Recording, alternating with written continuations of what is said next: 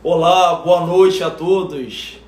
Mais uma live sobre os quatro temperamentos. E hoje estaremos aqui com a doutora Ellen de Souza. Ela que nos falará sobre o temperamento sanguíneo.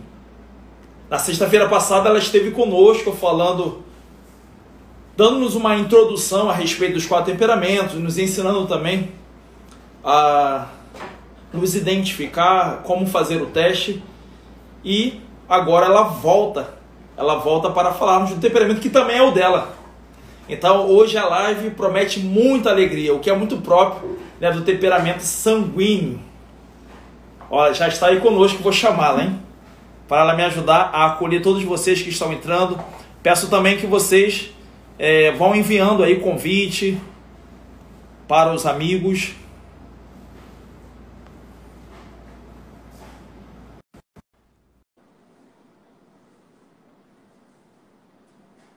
Vamos lá, esperando a doutora. Olá! Olha, tá bem acompanhada hoje. Hoje estamos. Eu trouxe um fleumático aqui para nos ajudar a começar com a, o pé direito esse momento de nossa live de sanguíneos aqui, tá bom? Que maravilha! Gente preparou para receber o senhor, toda a comunidade, é uma música especial que a gente Olha. escolheu para os nossos sanguíneos.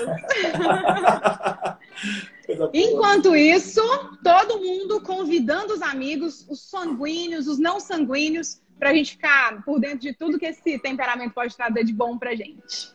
Então vamos lá. Sei que aí dentro mora um pedacinho de mim. Um grande amor não se acaba assim feito espumas ao vento. Não é coisa de momento, raiva passageira, mania que daí passa, feito brincadeira. O amor deixa marcas que não dá pra apagar. Sei que errei, estou aqui pra te pedir perdão. Cabeça doida, coração na mão. Desejo pegando fogo. Sem saber por muita hora que eu que fazer. Uma palavra só pra te dizer. Ah, se eu fosse você, amor, eu voltava pra mim de novo. Sei que aí dentro ainda mora um pedacinho de mim um grande amor não se acaba assim.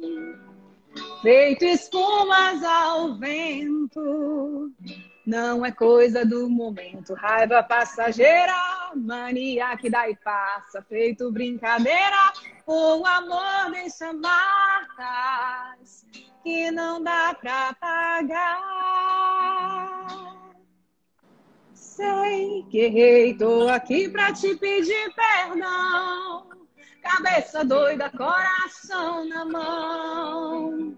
Desejo pegando fogo, sem saber direito a hora e o que fazer. Eu não encontro uma palavra só pra te dizer. Ah, se eu fosse você, amor, eu voltava pra mim de novo.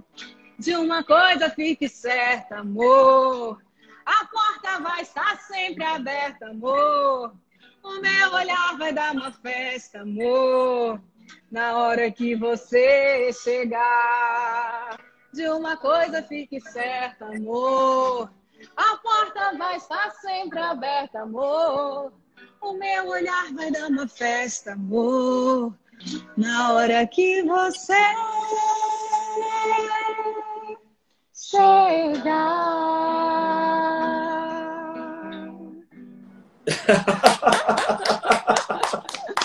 Beijo, Muito bom, sensacional. A esse gente aqui, esse é o, é o Heitor? Esse é o sábio fleumático. Sábio. Heitor também tá aqui. Heitor, vem dar um oi sanguíneo aqui pro pessoal. Olha como é que o sanguíneo chega. Ah. Olá. Deus abençoe. Ah, amém. A gente estava aqui gravando umas aulas da Vida Real Escola. Eu aproveitei e falei, fica, fica, que aí a gente começa a, a live com essa música, porque ela fala muito, né, do sanguíneo, né? É, sanguíneo é aquele de porta sempre aberta, né? Não tem jeito. Festeiro, né? Festeiro. Teve uma expressão, inclusive eu queria pegar caneta para tomar nota aqui, da uma expressão Sim. que você usou do coração. Eu achei forte. Na letra da música fala alguma coisa do coração. Eu achei também bem sanguíneo. Você se recorda qual é o verso? Sim. Vamos lá. Vamos lá que a pessoa pega a letra aqui, né, pra gente colar da letra, porque aí fica mais fácil. É, essa letra, ela traz umas coisas. Olha o melancólico, né? Com a profundidade dele. Ele que música é fala, é essa? É, ela se chama Espumas ao Vento, a gravação dela antiga, do Fagner. E eu acho que ela é bem, bem pertinente, porque na, na letra, né? Olha o que, que ela traz pra gente. Ela traz o, o primeiro elemento que é, é, fala que dentro da pessoa fica um pedacinho dela. O sanguíneo ele tem essa capacidade, né? De deixar um pedacinho dele por onde ele passa. Muito próprio do nosso elemento ar, né?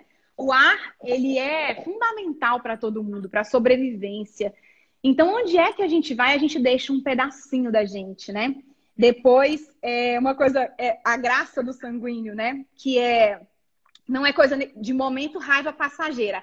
O sanguíneo ele esquece fácil, né? Vai ter um BO, vai ter ali é, um atrito, vai explodir com a pessoa, de repente ele volta, tá conversando normalmente, para ele resolveu, se ele, se ele já falou, né, aquela questão do falar.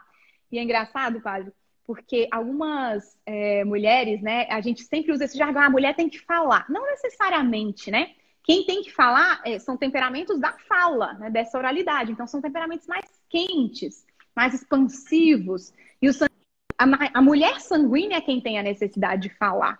Então ela traz, né? Não é coisa de momento, raiva passageira, mania que dá e passa feito brincadeira. É muito engraçado porque o sanguíneo tem essa inconstância, essa instabilidade, né? Ao mesmo tempo que ele tem um talento para transitar, ele se perde nos trânsitos que ele traz. É, depois ele vem, né, com errei, tô aqui para te pedir perdão, cabeça doida, coração na mão, porque o sanguíneo, o coração dele não vive dentro ele vive fora, né? Ele tem essa, essa capacidade de sempre estar com amor entregue é, em meio às coisas que ele faz. Então ele tem essa propriedade. Essa é a frase do coração na mão, né? Que o seu Pelo fato colocado. dele, dele é... ser festeiro, pelo fato de ser festeiro, poderíamos dizer que ele é disperso. Sim, sim. E essa dispersão existe... que causa nele, vamos dizer assim, essa falta de disciplina, de, de constância. Sim. Tem uma coisa muito interessante. Daqui a pouco eu vou até contar para vocês um pouquinho da minha história, que eu achei super legal a live do Rafael, né? Que ele trouxe as narrativas né, das fases da vida dele. A pedagogia dele foi fantástica. Fantástica. E eu acho que tem uma coisa para a gente entender, porque tem gente que fala assim, ah, mas eu não sou disperso. Só que essa dispersão, ela pode vir é, nessa questão do festeiro, mas, por exemplo, eu nunca fui festeira. Depois eu conto para vocês por quê mas eu tinha uma dispersão em trabalho. Então, por exemplo, eu sempre gostei de fazer coisas muito diferentes e complementares. Eu adorava dar aula, mas eu também adorava trabalhar em empresa corporativa. Aí eu adorava dar palestra, mas eu também adorava estar é, tá na comunidade ajudando. Então eram coisas que tudo eu gostava de fazer. Eu poderia muito bem estar servindo em qualquer pastoral da igreja, porque eu tenho talento para qualquer uma.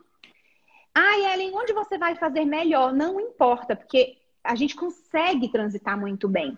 Então, as, as dispersões, né, elas podem vir com, como esses elementos também. Elementos de você estar tá disperso tanto no mundo, né, da, da dispersão própria de festas, festividades, ou até familiar, né, porque a gente, o sanguíneo, ele é muito familiar também. Tudo vira festa. Minha mãe chega lá em casa, numa terça-feira, e sem avisar, sem nada, de repente a gente está fazendo um churrasco, abrindo a cervejinha que ela gosta.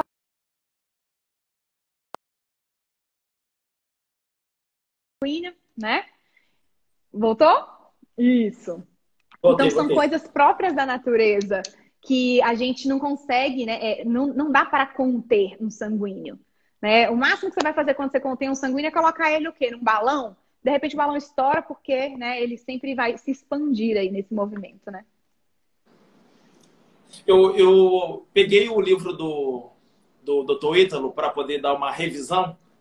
Eu achei Sim. muito curioso quando ele fala dessa relação do, do, do pai e da mãe sanguíneo, que por ser tão expansivo, tão alegre, e tão amigo, né? Porque os pais sanguíneos são muito amigos dos filhos, às vezes correndo até alguns Sim. perigos de se pôr ao lado deles contra o marido Sim. ou contra a esposa. E também falava sobre essa questão é, de, às vezes, até correr o perigo de envergonhar o filho. Uhum. De tão alegre, de tão expansivo, se torna aquele pai querido, aquela mãe querida dos amigos, né? Dos amigos do Sim. filho ou da filha, né? É. Então, assim, é, por exemplo, aqui em casa, né? Eu tenho, nós somos quatro, e desses quatro, nós somos dois fleumáticos e dois sanguíneos. E é interessante que nessa estrutura do envergonhar o filho, né? Eu lembro que aconteceu comigo. Eu era muito talentosa é, no sentido de eu não tive problema com foco escolar, né? Quando eu era estudante, eu tenho um aporte, né? Algumas escolas de, de desenvolvimento chamam de aporte, outras, né, não, não trabalham tanto com isso, mas é como se fosse um aporte mais seco, que puxa mais para o lado da estrutura ali, né, do, dos temperamentos mais fixos. Então, eu tenho algumas características que eram da minha natureza.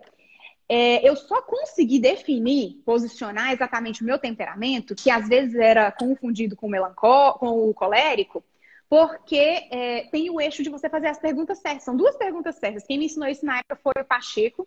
Depois, recentemente, eu fiz uma aula do Luiz Henrique também, muito claro, objetivo, para a gente bater o martelo nisso. Estou respondendo um monte de caixinha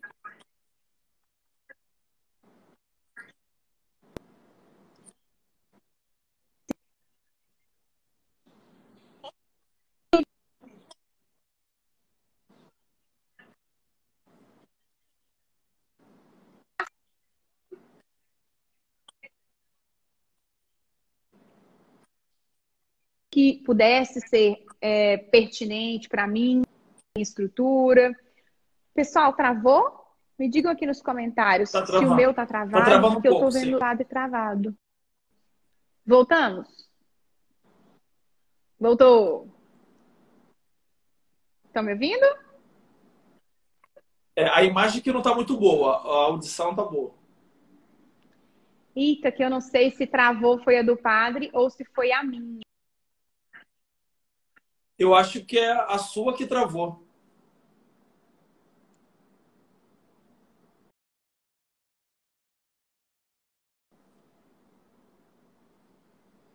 É, a doutora Ellen saiu, talvez para poder resolver, né? Vamos ver aí, chamar lá novamente.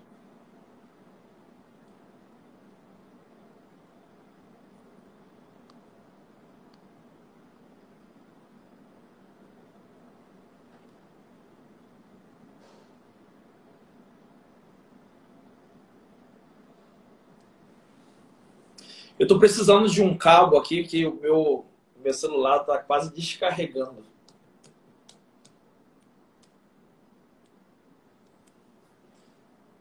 Então é isso. Sanguíneos, né? Os pais sanguíneos é como se fosse uma criança grande. Essa expansão, essa alegria toda. Um pai muito alegre. Isso é maravilhoso. Mas tem os seus cuidados, como todo temperamento, né? Vamos ver, será que ela vai chegar?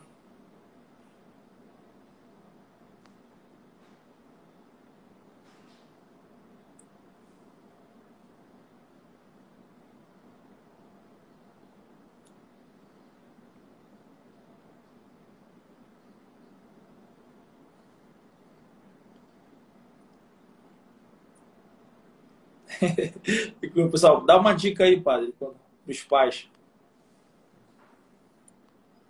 Então, quando a doutora Ellen não, não aparece, estava separando aqui, né? Que ah, os pais sanguíneos, eles gostam muito de estar entre as crianças, porque eles são como que uma criança, criança grande, né? O pai e a mãe sanguíneos. E eles têm muita facilidade de se colocar no lugar das crianças. Ó, a doutora ali chegou.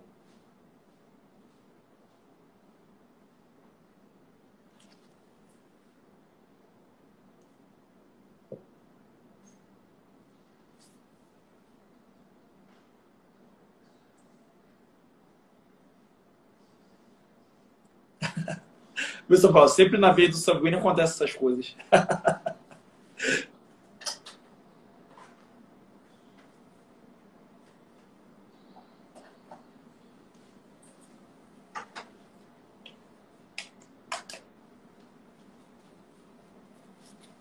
Cadê? Estamos aguardando aí a entrada da doutora. Foi solicitado. É, o pessoal tá falando aí Santa Teresa d'Ávila, né? Aqui. Santa Teresa.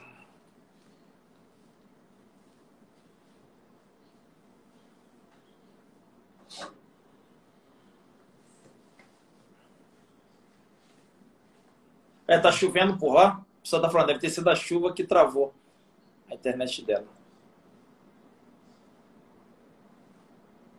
Ah. Será que agora vai?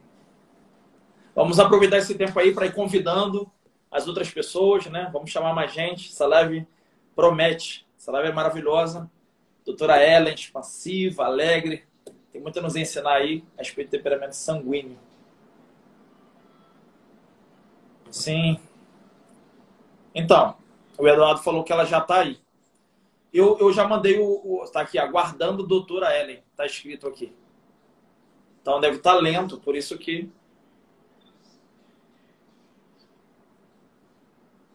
Ainda não apareceu. Ontem também, ó, não consigo enviar o convite. Vou enviar novamente. Eu estou enviando para a doutora, mas parece que não está chegando até lá. Opa! Agora sim. Eu acho isso um boicote aos sanguíneos, padre. Amém. Amém. Quem deve, quem deve cuidar desse sistema operacional todo da internet? Pois é. Qual a temperatura? Deveria ser tá um pneumático. Deve ser um pneumático, tipo na boa, assim, né? Tranquilo.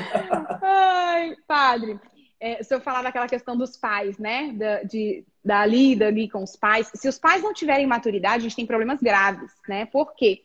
O pai, ele pode se infantilizar, né? Ele pode não se posicionar no lugar da autoridade, né? Fazer aquilo que ele precisa ser, fazer, ter a responsabilidade que ele precisa ter. E eu me lembro que na minha fase, né, com a minha mãe, uma coisa que aconteceu muito conosco é que, assim, ela exigia muito de mim é, a nível assim de eu sou a filha mais velha, neta mais velha, então ela sempre é, exigiu muito porque havia bastante talento, né? O sanguíneo é, tem até um dos livros, acho que é aquele do temperamento que Deus te deu, ele fala assim, quando o sanguíneo nasce, nasce uma estrela, porque ele tem essa própria claridade, né? Ele tem esse é, como se fosse uma missão, né? De dar luz mesmo, trazer alegria, enfim. E aí ela exigia isso muito de mim, no sentido de é, apresentar, ir lá na frente falar. Então eu era a primeira neta que estava aprendendo a ler. Então ela sempre fazia esse movimento de me estimular a usar essa oralidade. Porque o sanguíneo na fase de infância, se você não ajuda ele nessa questão da comunicação, da fala, ele acaba se perdendo muito. Ficando muito irritadiço, ficando muito impaciente, né? Então são elementos que a gente precisa cuidar. Eu a minha mãe é sanguínea, eu sou sanguínea e eu tenho um filho sanguíneo, né? Então eu sei as três, as três relações, assim. Então, como a mãe sanguínea, ela era muito tagarela, às vezes não me deixava falar, às vezes falava o que ela queria e ainda tinha aquela questão da autoridade. Com o meu filho, é, eu já tenho esse eixo, né, de ficar norteando. Ele tem algumas técnicas aí de, que são bem melhores. Eu brinco que se a gente entender do temperamento da pessoa, a gente entende qual é a técnica que funciona e qual é a técnica que não funciona, né? Quando eu falava com o senhor a respeito da questão de eu não ser festeira, né? Eu não era festeira daqueles movimentos de sair para rua, de participar das coisas, mas eu era muito festeira a nível de fazer coisas em casa. Então, tudo era uma celebração. Então, dia de Páscoa, vamos um, um tempo antes começar a fazer os ovos de Páscoa, porque a gente vai ter celebração de Páscoa sexta e tudo mais. Natal, a gente preparava tudo. Então, era uma festividade que não necessariamente de rua, né? Porque tem gente é, que, não, não é um, às vezes, é pela é criação, farra, né? É. Uma, Isso. Não é uma farra, mas é um entusiasmo, é, né? É, São sanguíneo, exatamente. não é associar o sanguíneo à farra, mas um entusiasmo, é uma... Isso. É, em, por exemplo, projetos da escola, né? Projetos sociais, aí a gente é engajadíssimo, né? A grande questão é que a gente fala que vai, e quando a coisa aperta, se você não consegue desenvolver as virtudes, você larga o barco, né? Abandona fácil. Então, o problema do sanguíneo é abandonar coisas. Eu me lembro que é, com 12 anos de idade eu comecei a aprender teclado. E aí foi ficando um pouco difícil, foi ficando um pouco chato, porque tinha que ler partitura e tudo mais. E aí você tende a querer desanimar. Aí foi bom porque a minha professora mudou, eu queria uma desculpa para poder largar, né? E a gente faz esse movimento de ter mais estrutura para conseguir desenvolver as nossas habilidades. O pessoal está perguntando aqui é, sobre o Pacheco. Né? O Pacheco é meu cliente de consultoria e nós somos amigos. Então, é, o Pacheco me ajudou muito nessa questão dos estudos sobre temperamentos, né? E de aprofundar como é que a gente acha fácil esses eixos. Porque o que, que o sanguíneo tem que ter? Como é que a gente tem certeza que é sanguíneo? Um, ele é rápido, ágil, então se você chamar ele vai. Dois, ele não guarda muito as coisas a nível de sentimentos, a memória afetiva dele é baixa. Eu não tenho uma memória afetiva que me remonte aquelas sensações que eu tive naquele episódio. Não, eu posso ter memória intelectual, né? QI, tudo bem, eu guardo isso porque é uma memória intelectual, mas agora a memória afetiva é diferente. Para um colérico e um melancólico, como a gente falou lá na nossa live geral zona, né? Eles têm uma memória afetiva forte. Se você falar, realmente vai marcá-los. É, ele se lembra do cheiro, ele se lembra. A gente não, a gente lembra que aconteceu e foi ótimo. É o máximo, tá bom, é suficiente para um sanguíneo, né? A gente lembra do quanto. Eu lembro que quando eu conheci o senhor, né, padre? Nossa, pronto, já é o suficiente para a gente, de repente, ser uma pessoa que de casa, né? A gente tem essa, essa coisa leve dentro do sanguíneo. E aí a gente tem que cuidar, né, padre? Porque, ai meu Deus, tal do sanguíneo. Eu me casei com 18 anos. E por causa desse casamento, eu, tipo, fui salva. Porque eu me casei com um fleumático muito estruturado. Muito estruturado. O Sérgio, ele tem, assim, é, ele conseguiu desenvolver a virtude dele, né, de lutar contra a preguiça muito cedo, porque ele saiu para fora, para aquela lida do passar no vestibular, então que é desenvolve muito, né, a personalidade da pessoa. Então, ele passou por todo esse processo, então ele já tinha algumas virtudes muito fortes de organização, de disciplina. E quando eu me casei, muito menina, eu, eu comecei a aprender muitas coisas com ele. É, o Sérgio, ele me. Quando a gente chegava em casa, assim, recém-casado, se você chegasse lá e falasse assim, ô Sérgio, você tem uma chave Philips? Aí ele fala, tenho, no armário da dispensa, na terceira porta do canto esquerdo. Até isso ele sabia, né? Porque ele, ele era uma pessoa muito é, ordeira. E aí eu comecei a desenvolver isso, né? É, graças a, a, ao início ali de, de, casamento, enfim. E aí comecei a criar um padrão todo para casa funcionar bem. E isso fez milagre na minha vida. Porque o sanguíneo, é, o elemento fundamental do sanguíneo é a ordem. Ele precisa de estruturas de ordem. Ele precisa ter é, um checklist, ele precisa ter alguns padrões. Por exemplo, eu saio aqui, eu tô, hoje eu estou na escola. Então eu saio do meu escritório aqui, a minha sala fica impecável, exatamente como eu quero encontrá-la ao chegar amanhã. Por quê? Porque eu sei que essa ordem do ambiente faz toda a diferença na minha produtividade. Se eu chegar amanhã e ela estiver toda revirada, é motivo para eu perder uma, duas horas olhando o que, que foi, pegando uma coisa, voltando para o lugar. Então, eu encerro o expediente, eu posso estar exausta, que eu vou voltar as coisas para o lugar, porque é naquela mesa que eu vou me sentar.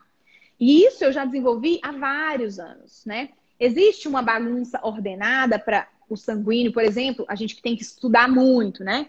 Para fazer a tese, eu tive que ocupar a mesa da minha copa inteira, porque o quarto só de estudo já não cabia, minha mesa era pequena. Então eu fui para uma mesa de oito lugares. Então eu colocava os livros meio que marcando um e o outro para fazer as interposições das citações.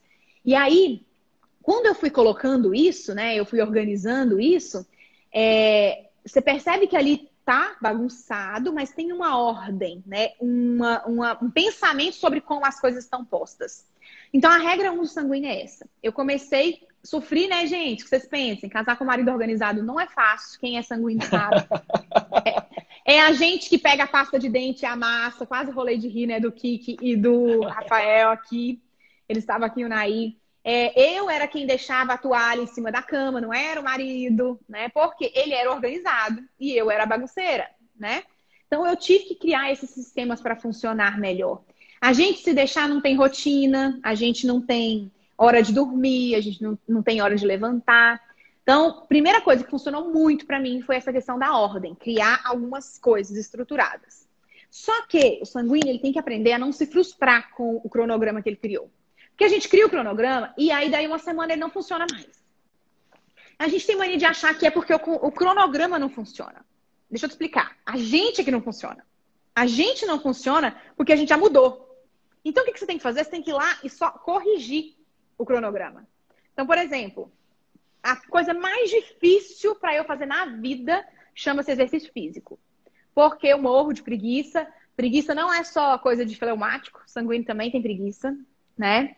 É, a gente, se puder, a gente disfarça a nossa preguiça por inventar uma coisa nova. Porque a gente é muito criativa, a gente quer uma coisa nova. Aí você fala, nossa, a musculação não tá funcionando, vou fazer pilates. Aí, seis meses de pilates, não, o pilates não funciona mais para mim, não tô vendo resultado. Aí você tem que ir para outra coisa. Então, o sanguíneo, ele tem essa, né? Ele quer o tempo inteiro e ele quer tudo. Então, o que, que a gente tem que fazer? Você tem que se dar prazos. Por exemplo, o que, que eu vi que funcionou muito para mim? Eu vou para academia, eu sou obrigada a fazer musculação por causa de um problema de coluna que eu tenho. Então, eu vou para academia, eu vou fazer seis meses de musculação. Porque eu tenho um início e eu tenho um fim.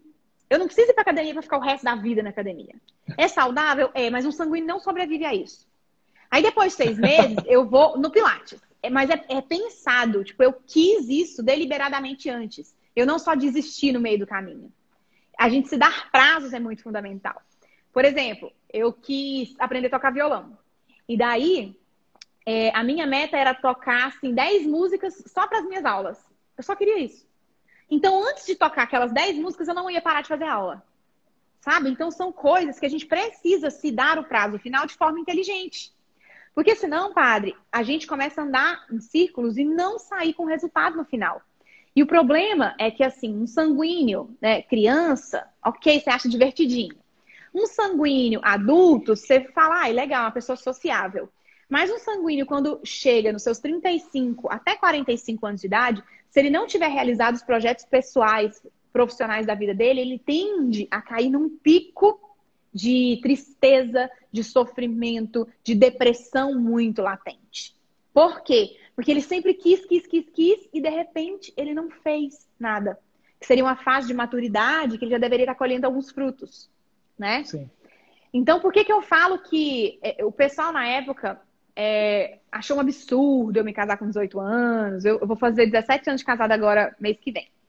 E. Parabéns né? Tipo, passa mais da vida inteira com o Sérgio do que sem ele. É, a gente é, começou a namorar com 16, então já deu. E aí, é, quando eu olho para isso, eu vejo quanto isso foi um presente na minha vida. Porque assumir a responsabilidade de um matrimônio dá pra gente, para um sanguíneo, um eixo. É um comprometimento muito maior, né? É tipo assim, casados para sempre. Agora, meu filho, vai comer sal, vai comer pimenta, vai comer o que for, mas isso aí é uma coisa fixa. Então, para o sanguíneo, uma coisa fixa é muito poderoso. Porque ele gira em torno daquilo, mas ele não se desgarra daquilo. Óbvio, né? Tem as nossas loucuras do mundo atual aí que você fala que você pode separar a todo momento. Mas a gente sabe que não é assim que é a, que a coisa, né? Não é, não é pra ser assim. E aí, o Sérgio foi o que me salvou. É, o Sérgio sempre me motivou, eu gostava muito de estudar, ele sempre me motivou. Então, ele foi caminhando comigo a, o maior, a maior dificuldade que eu tive enquanto sanguínea, e eu hoje, olhando, né, depois de que eu realmente fui consolidar essa questão do temperamento, que eu olho para o meu histórico, foi que eu não conseguia ter uma estrutura profissional é, sólida. Porque eu sempre queria mais, sempre queria me doar mais, explorar mais, mas eu também tinha essa questão de ter muitos talentos, então você fica sem saber aonde se relocar. Né? Então, eu dava aula e depois, aí eu fiz uma faculdade, a primeira faculdade que eu fiz foi pedagogia. Então, na minha primeira graduação, eu já dava aula, aí rapidinho eu passei num concurso público, mas o concurso público, por exemplo, foi uma coisa que eu exonerei. Por quê? Porque era rígido demais para mim. Né? Eu tinha, eu nunca, a progressão que eu ia ter financeira era baixíssima. É, o, o espaço para crescimento era baixo, apesar de ser um serviço que eu amava fazer. Eu brinco que eu amava ser professora pública, de rede pública. Eu, o que eu odiava era meu salário. Então, como uma boa sanguínea, né? O que, que eu fui fazer? Eu fui criar um jeito de dar aula para quem queria aprender. Dei aula muito tempo na faculdade, e aí a minha birra é porque os alunos da faculdade iam para passar de ano e não para aprender, né? Aí eu resolvi abrir uma escola para mim mesma. Que eu dava aula para quem queria aprender, para quem estava comprometido com evoluir e conseguia ganhar muito melhor por isso, né? Como professora independente. Então, para mim, foi muito melhor. Eu lembro que a primeira turma que a gente fez aqui da escola foram mais de 50 alunos, né? Cada um pagando lá sua mensalidadezinha lá e todo mundo bem, conseguindo evoluir. Então, para mim, foi, já, já era um ganho gigantesco, né? O que o sanguíneo, a gente tem que ter muito cuidado, é porque a gente tem uma falsa imagem de nós mesmos. A gente pode até ser bom, sabe, padre?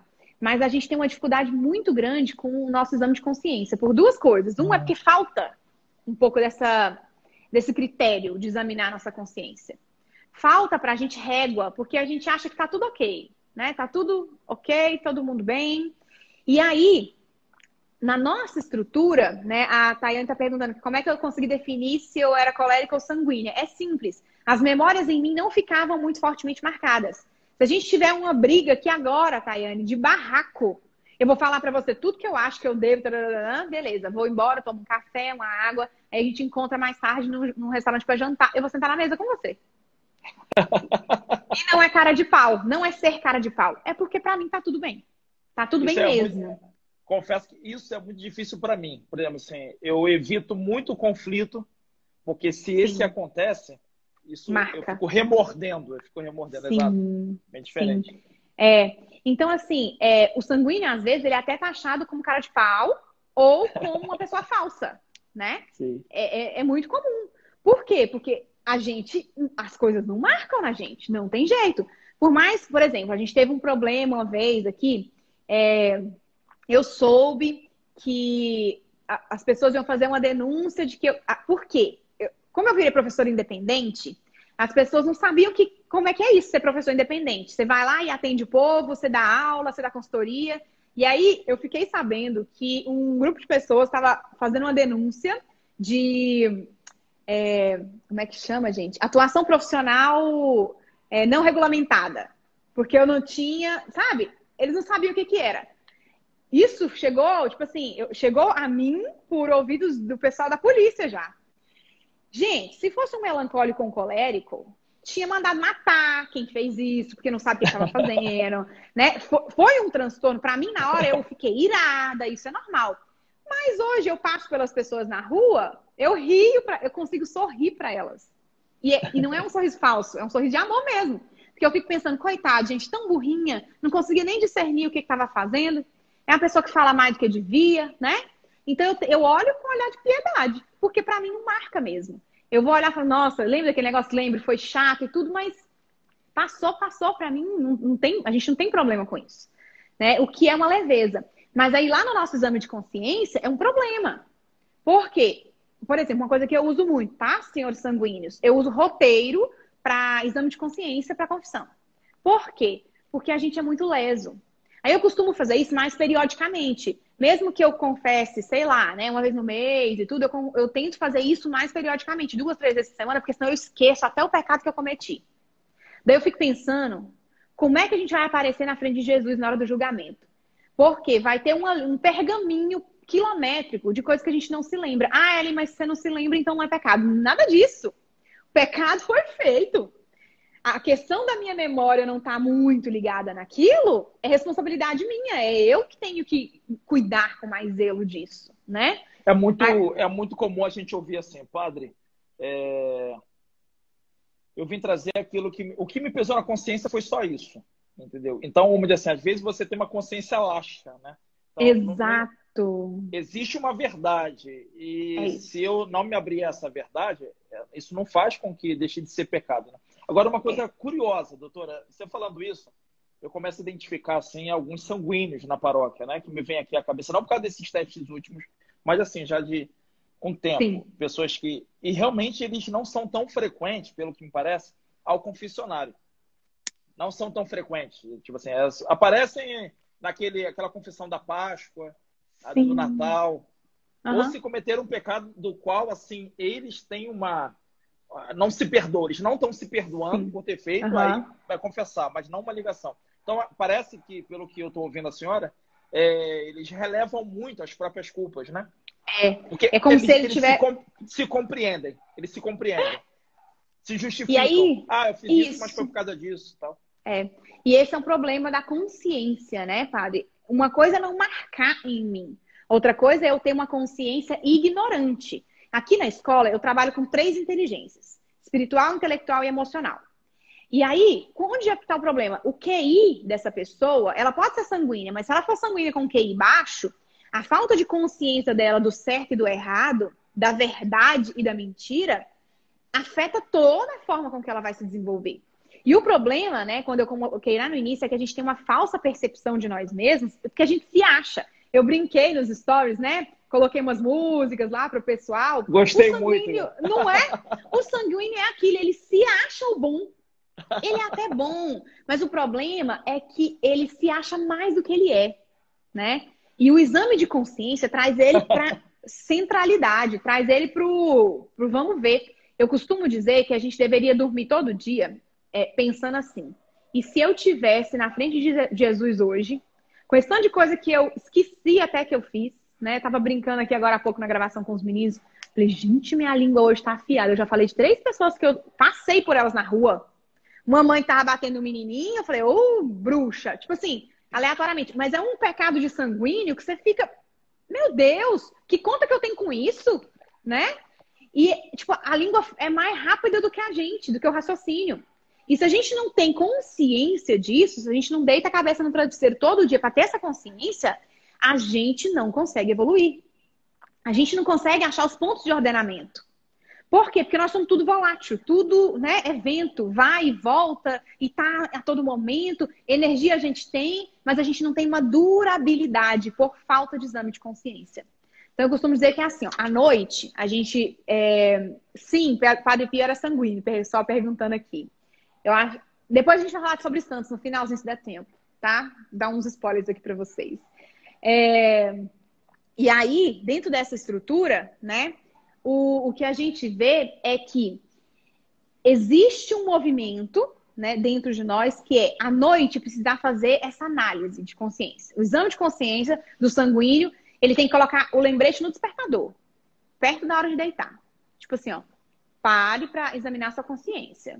Ou então reveja seus pecados de hoje. Por que, que isso precisa ser feito? E outra coisa que eu gosto muito, padre, é anotar. Porque a gente tem mania de esquecer realmente o que, que aconteceu.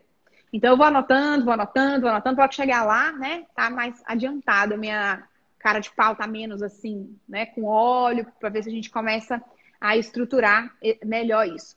E o segundo ponto do sanguíneo, que é quente, né? E úmido, é fazer com que ele, é, no início do dia, ele tenha ali três comprometimentos. Três comprometimentos. Eu começo o meu dia dizendo quais são as três coisas que eu vou começar e terminar hoje. Tá? Começar e terminar hoje. Por quê? Porque eu preciso entender que eu posso e devo, né? Mais que poder, eu devo completar aquilo que eu comecei, né? Só três é suficiente, tá? Só três é suficiente. Por que, que é importante isso? Para a gente ter um caminhar, né? Um compassar de ordenamento na nossa vida, né? De não ficar tão volátil, não ficar tão eclético, não ficar tão movido. É, tô vendo algumas perguntas aqui, porque sanguíneo ele não consegue não ler as perguntas, tá? Ele tem que ler as perguntas. é, o pessoal tá perguntando sobre timidez, né? A timidez, ela, ó, alguns elementos, acho que a gente vai falar mais disso nas lives sobre os. É, semana que vem, né, padre? Vou ficar calada. Ó, sanguíneo, você viu, né? Ia. Semana que vem a gente está pensando em estudar um pouquinho sobre os temperamentos dos santos e como é que a gente pode evoluir inspirado na vida deles, né? E aí, quando a gente olha, por exemplo, para timidez, ele é uma, uma coisa que pode estar em todos os temperamentos, tá? É, por quê? Porque a timidez ela vem disfarçada também de um pouco de egoísmo, percebe? Todo mundo é egoísta, independente de temperamento. Então, timidez, egoísmo, vaidade, o temperamento mais vaidoso de todos é o sanguíneo, mas não necessariamente em quantidade de vaidade, se é que a gente pudesse mensurar. Mas porque a vaidade do sanguíneo ela é gritante, ela é aparente. O sanguíneo, ele é vaidoso desde a vestimenta, ele tem esse traço da sensualidade muito latente, até também a questão é, da comunicação. Então, tudo nele, né, é muito assim ligado a esses pontos da vaidade. E aí, dentro desse movimento, a gente tem vaidade em todos os temperamentos. A vaidade no fleumático, ele é uma vaidade de conservar a minha vida tal qual ela é confortável. A vaidade no colérico é de se achar o foda e ninguém é melhor que ele. A vaidade do melancólico é de tudo que ele é, tudo que ele sabe, ele se resguardar para si e não se expor com medo de ser julgado. Então, todo mundo tem vaidade, né? Assim como todo mundo tem também a questão da timidez. A grande por questão que essa, é. Por isso que a Sagrada Escritura fala, tudo é vaidade. Tudo é vaidade, exatamente. Então, o que, que a gente tem que fazer nesse movimento que nós temos agora? Olhar para a nossa vida e pegar esses pontos de ordenamento. Então, como eu falei para vocês, o meu casamento foi meu primeiro ponto de ordenamento. Que aí era a minha casa, eu tinha que cuidar das minhas coisas e do meu marido, e eu tinha um bom professor, né? É, você tem que ter um tom de humildade, porque senão você acha que você é melhor mesmo, ainda mais que o marido era fleumático, né? Você se acha.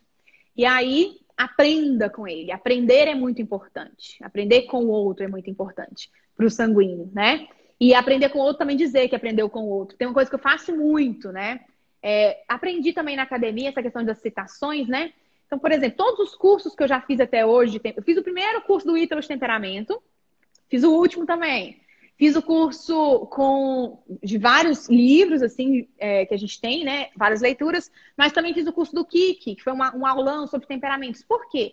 Ah, fiz o curso do Padre Paulo Ricardo, duas vezes. Por quê? Porque são elementos muito fortes. Né? Dentro da estrutura, por exemplo, do, do curso do Padre Paulo Ricardo, ele ensina pra gente, né? É, que a nossa vaidade de sanguíneos, ela precisa ser combatida com algumas coisas importantes. Por exemplo, é, falar menos de si e mais dos outros. Então, para mim, um desafio, né, até digamos assim, espiritual, é como é que eu faço propaganda do meu trabalho tendo que falar pouco de mim porque eu sou sanguínea? Vocês percebem que a gente senta nessas cadeiras e você fica, né? Tipo assim, ó, peraí. Para eu ser uma pessoa melhor, desenvolver minha espiritualidade, o caminho daquilo que Deus quer para mim, para eu buscar me é, assemelhar ao Cristo, eu não posso falar de mim. Mas eu tenho que vender, eu tenho que falar de marketing, o que eu faço sou eu. Então eu tenho que falar de mim. Então, isso são incógnitas muito grandes que a gente tem que trazer para a nossa reflexão, né? Do como fazer, do como nos posicionar. Então, uma coisa que eu tirei para mim, até foi uma orientação é, de um sacerdote, é dê exemplos nas seus, só nas explicações do que você está fazendo. Então, eu estou falando da minha vida porque hoje a gente se propôs a falar do que é do sanguíneo, né? Então, o que na minha vida que pode servir para inspirar o outro? Tem uma coisa que eu gosto de mostrar que é assim: tem gente que briga, né? Ai, mas você não pode ser sanguíneo, não. Você fez até doutorado, terminou novinha. Gente, não é isso. A questão é: a gente pode buscar ordenamentos, né? Eu pude buscar com o Sérgio, eu pude buscar criando alguns sistemas, alguns é, cronogramas de estudos e de trabalho. E todo mundo pode, porque as virtudes elas estão aí para isso, né? As virtudes, e é o que a gente vai ver com as histórias dos santos, né? Tem gente que confunde o, o padre Pio, por exemplo, com colérico e sanguíneo, né? Não, ele é colérico, não, é sanguíneo. Por quê? Porque o ímpeto daquele homem não deixa ele ser confundido pelo temperamento dele, né? Os santos dificilmente vão ser enxergados pelos seus temperamentos no início. A gente pega Santa Teresa d'Ávila, o que é aquela mulher de monumentos, ai, né? Nossa Senhora. o que é de construção, de ela era quase uma mega empresária da época, pela questão da fundação dos conventos, né? Da reformulação do Carmelo ali. Então, é, você não. Aquela mulher tinha foco total na causa que ela tem para desenvolver. Não é uma pessoa dispersa, né? Você pega a Santa Terezinha do Menino Jesus com aquela alegria que você fica invejando a alegria daquela mulher e você descobre que ela é uma melancólica, né? Então são elementos tão profundos. Nossa, você tá tão bem amparado, hein? Outro sanguíneo. Outro sanguíneo. É, Santo Agostinho. Gente, você pega a obra de Santo Agostinho, né? Você tem certeza que ele é sanguíneo só depois que você percebe que ele demorou 30 anos para se converter, né? Porque tal de sanguíneo ainda é teimoso. Ele acha que é aquilo, vai batendo cabeça, né? Até conseguir. Então, Santo Agostinho ele tem essa propriedade. É, todos eles tiveram foco. O foco de Santo Agostinho era trazer à tona toda a verdade. Nessa, né? você pega confissões, é a busca pela verdade. A vida dele é a busca pela verdade. Então, ele tinha um foco, que era essa busca pela verdade. Então, é, quando a gente olha para a nossa vida, entende o nosso temperamento e busca o nosso ordenamento, aí a coisa fica linda demais. Tem uma coisa que eu. É, que, qual é o oposto do sanguíneo? O melancólico, né? Então você vai trabalhar eixos é, diferentes. Então tem uma coisa que eu descobri muito forte em mim que foi eu preciso desenvolver alguns comportamentos que são naturais para o melancólico, como por exemplo meditação. Se eu pego isso para minha vida, eu sei, gente, um sanguíneo quando fecha o olho, aparece todas as cenas que vocês imaginarem na cabeça dele. É pra, não precisa, olho fechado ou aberto é quase a mesma coisa para um sanguíneo. Né? São Pedro é o clássico sanguíneo, né? Ele pega a espada porque ele quer defender Jesus. 30 minutos depois ele nega Jesus e fala que nunca nem viu, coitado. É a gente. essa comparação, interessante. É. é. Você havia falado já isso, né? Vamos dizer assim, a pessoa tem um propósito, tem aquele ímpeto, não demora muito, esquece. Essa passagem é... bíblica perfeita. Uhum.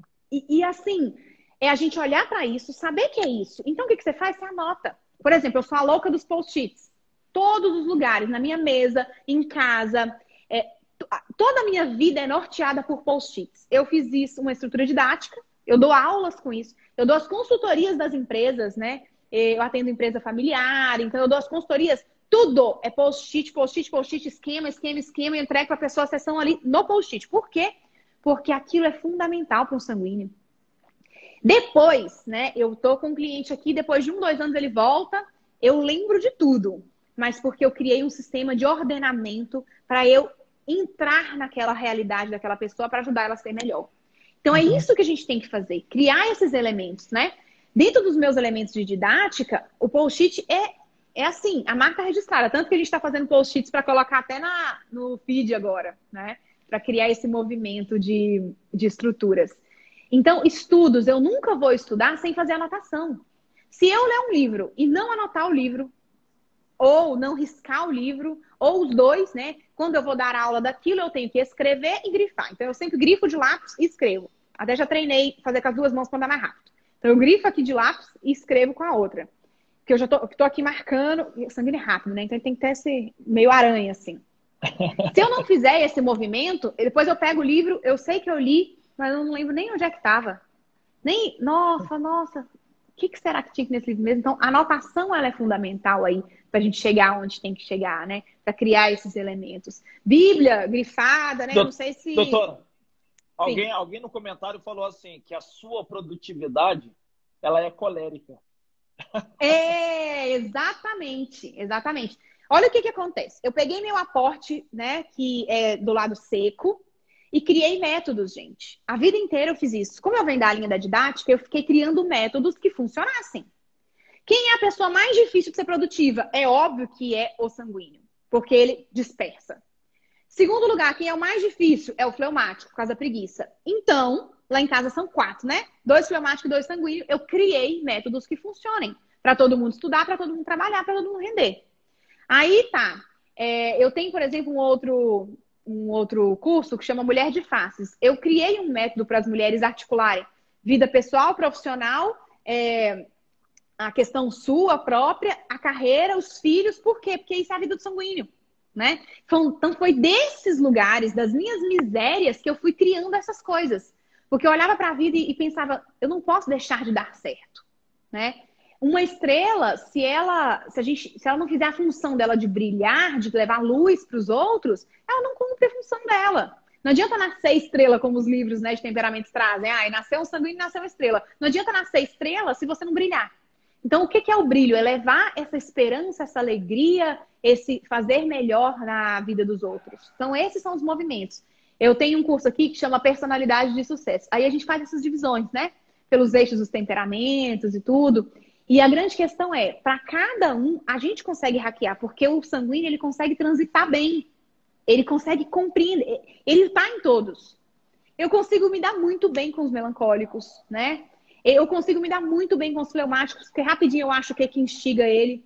Com os coléricos, a gente parece assim, irmão para sempre. Eu tenho um irmão colérico, inclusive, e eu sei muito bem o que, que move ele. Com colérico, você tem um jeito de falar que é infalível. Então, é fácil para mim lidar com eles. Esses são os movimentos que a gente precisa. Tem que anotar, viu, Caio? Se você não anotar, você vai desperdiçar aquele tempo. E o sanguíneo, ele tem que ter essa estrutura, sabe, padre? Ele tem que saber que o tempo dele passa a hora do relógio não vai voltar. O tempo cronológico passa e se nós não estivermos presentes para construir coisas perenes que vão ficar para quando a gente estiver sentado cara a cara com Deus, a gente não vai conseguir cumprir a nossa missão aqui. Então, olhar para o tic-tac do relógio, não desperdiçar esse tempo, olhar para o nosso movimento de fazer, de cumprir a nossa missão, é o movimento de que a gente precisa realmente para lidar com os nossos passos aqui, né? Doutor, Eita, que a pessoa... por, que, por que conversar com sanguíneo passa tão rápido? Não é? Nossa, Vocês viram? A gente... assustador. É assustador. As lives a gente ficaria. Boas, né? Mas eu percebo que parece que com o sanguíneo, quando assim.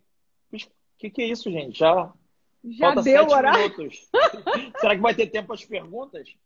Vamos fazer a pergunta, pro... então. Vamos Será lá. Que para o sanguíneo tem que ter. É tem que ter duas lives de uma hora? Não é? Toda, eu acho, toda vez. Instagram tinha que identificar sanguíneo e colocar. Eu fico fácil. Duas horas. Eu fico fácil. Bem, sanguíneo e colérico dá certo juntos? Perguntando aqui. Depois sanguíneo... a outra é: sanguíneo é um verdadeiro amigo? Ó, sanguíneo é um verdadeiro amigo se você souber que tipo de amizade ele pode te entregar. Por exemplo, eu tenho amigos fleumáticos que eu já digo para eles: não exija de mim aquilo que eu não posso dar. Em que sentido? É, se ele é amigo de um colérico, o colérico vai achar ruim porque ele esqueceu da data do aniversário. O colérico melancólico vão achar ruim. Eu já aviso, oh, gente, eu amo você. Mas no dia do seu aniversário, me liga e me lembra, ou então um dia antes. Por quê? Porque tem coisas da minha sanguinidade que para mim não é importante. Ellen, mas a data de aniversário é importante. Não, para mim não é, gente. Sabe o que, que eu, eu sei que eu posso melhorar nisso? né? A Karine me ajuda nisso, que é a minha secretária aqui. Eu falo com ela, Karine, todo início de mês a gente senta, vê os aniversariantes do mês, né? Porque eu gosto, por exemplo, se eu souber que é seu aniversário, eu vou fazer um cartãozinho escrito à mão e mandar para você com amor e é de verdade. É profundamente verdadeiro. Agora, não precisa, é, tipo assim, aquele desgaste do, ai, você não lembrou, né? Por exemplo, não precisa fazer surpresa para mim. Pode me contar da surpresa, eu não me importo. O impacto que vai ter em mim é o mesmo, porque eu vou ficar super feliz do mesmo jeito, né? Eles são amigos de verdade. É óbvio que tem aquela questão da personalidade, né? Tem sanguíneos que usam o jeitinho deles para serem egocêntricos, para não evoluírem de camada, mas aí é outro curso que nós vamos ter que abrir, né, para depois. Lá na Vida Real Escola a gente tem ele, que é o de personalidade, trabalhar a questão das personalidades e não a questão do temperamento, né? Agora, sobre o casamento entre colérico e sanguíneo, dá super certo se vocês tiverem coragem de ficar, fecharem a boca. Por quê? Todos os dois acham que estão certos. Todos os dois acham que são os melhores. Todos os dois se acham que o dono da razão. Então, se for para esse lado, o casamento não vai evoluir. Agora, se eu pego esses dois temperamentos, por exemplo, eu trabalho com consultoria de casais que trabalham juntos, chama Casal SA. Então, Casal SA são dois casais que trabalham juntos e se eu tenho um, um, casal que é sanguíneo e colérico, o que, que eu faço? Eu pego os dois, tiro da quarta camada primeiro. Depois que eu tirei da quarta camada, que, né, enfim, daria outra live aqui, a gente, é, eu mostro os dois para onde é que eles têm que caminhar um do lado do outro. Porque normalmente eles ficam assim, ó. Não é assim, é assim. Se faz isso, acabou. Não tem quem segure. Eles vão ganhar dinheiro, vão fazer muitas coisas, grandiosas obras, vão poder fazer o que quiserem. É simples. Serão grandes, grandes influenciadores, né? Grandes influenciadores. E aí tem que ter raiz, né, padre? A gente, eu brinco aqui com os meus alunos que o que eu trago para eles é muito conhecimento, mas a gente precisa ter consciência de que isso tem que ser usado para o bem e não para o mal, né? Sim. Doutora, meu, muito obrigado né, pela sua participação mais uma vez. Uma delícia estar aqui. Né, Ai, bom demais, né? Muito bom. É, enfim, a sua presença, não só aqui na live, também nos stories, sempre traz muita alegria. Isso é fantástico, né? E eu tô com muito anseio de quando acabar essa quarentena, ficar de olho nas tuas propostas de curso para pegar o avião e fazer pronto, com pronto. essa escola e também conhecer a sua linda família. Que Deus abençoe. Ai, vai ser uma honra, padre. Tem uma coisa, a gente tá com, a gente tem né, a escola presencial, que é aqui onde eu tô, né? Depois vou fazer uns stories aqui para vocês de bastidores. É, eu eu fico assim, a gente começou a escola quando eu terminei o doutorado em 2018, né? E aí a gente está nesse. Agora em dezembro, a gente fez a abertura dela para online, para escola online. Então, vários cursos e várias coisas que vocês estão vendo aqui, de coisas que eu trago lá nos stories, a gente tem como curso lá na Vida Real Escola. Então, sintam-se convidados para conhecer, conhecer o projeto, tá? E aí, é óbvio que eu avisei é, lá nos stories que teríamos surpresa, tá? Então, eu trouxe a surpresa para vocês, que é a seguinte. Eu vou fazer um post já já, né? A gente resolveu. ah, muito bem. A gente resolveu abrir um quadro lá no Instagram, padre, que é para ajudar o intelecto das pessoas, né? Eu, eu, tenho sempre esse fomento do QS, da espiritualidade, do QI, do intelecto, do QE, do emocional. Ó, são as nossas três. Minutos. É, são as três inteligências. E aí a gente resolveu fazer um quadro que é um sorteio dos, do livro dos temperamentos. Porque que tá chegando o Dia das Mães a gente, esse aqui é para a educação dos filhos, né? Acho que as mamães vão amar e também por causa do tema das nossas lives aí. Então eu vou fazer o post já já lá no Instagram sobre o nosso sorteio. É só entrar lá para participar para ganhar o livro do Dia das Mães aí. Aí entra, curte a publicação? Isso, curte a publicação e vai estar as regras lá. Ah, perfeito. Eu vou estar lá tá participando bom? também. Com certeza. Obrigado, doutora. Fica com Deus. Um abraço. Eu vou pedir para sair primeiro para ver se eu consigo salvar a live por aqui, porque eu não tava Combinado. Até Muito até obrigada. semana. Abraço. Perfeito. Até mais. Fiquem Obrigado, com Deus, cara. amores. Abraço. Tchau, gente. Um abraço. Deus abençoe vocês.